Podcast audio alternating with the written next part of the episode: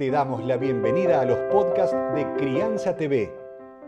Crianza TV es un canal que tiene la misión de dar conocimiento y crear conciencia.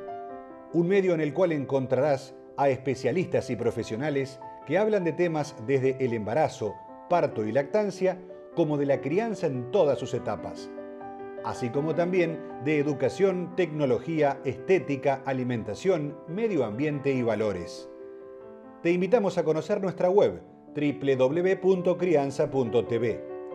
Seguimos en todas las redes y canal de YouTube. Somos Crianza TV. ¿Sabías que dos personas se pueden elegir para ser padres y no necesariamente tienen que ser cónyuges, un matrimonio o del mismo sexo? Simplemente van a aplicar lo que hoy se llama coparentalidad. Sí, escuchaste bien. Por eso la licenciada en psicología Alejandra Libenson nos va a hablar y a conocer un poquito más sobre este concepto y esta realidad. La coparentalidad es un modo de relacionarse entre dos personas que se eligen para ser padres, para tener un hijo en común, independientemente del género y de que tengan un vínculo de amor o sexual entre ellas. Así como lo escuchás, eso es coparentar, elegirse para ser padres. Hay parejas que se constituyen para ese fin, que son amigos. Hay parejas del mismo género que buscan una amiga o un amigo para que les dé la posibilidad de ser mamás o papás a partir de que geste ese bebé. Y así infinidad de posibilidades. Lo que cuesta aceptar ahora es que todavía la realidad va por adelante quizás de los propios prejuicios de nuestra sociedad, así como con la adopción. Antes cuando un niño iba al jardín de infantes y se decía que era adoptado, se decía en voz baja. Ahora todavía está costando hablar de las mamás de, un niño o los papás de un niño. Imagínate si encima estás coparentando con alguien y no tenés un vínculo de amor. Bueno, esto es lo que se nos viene en esta nueva época y un nuevo paradigma de la, de la nueva época.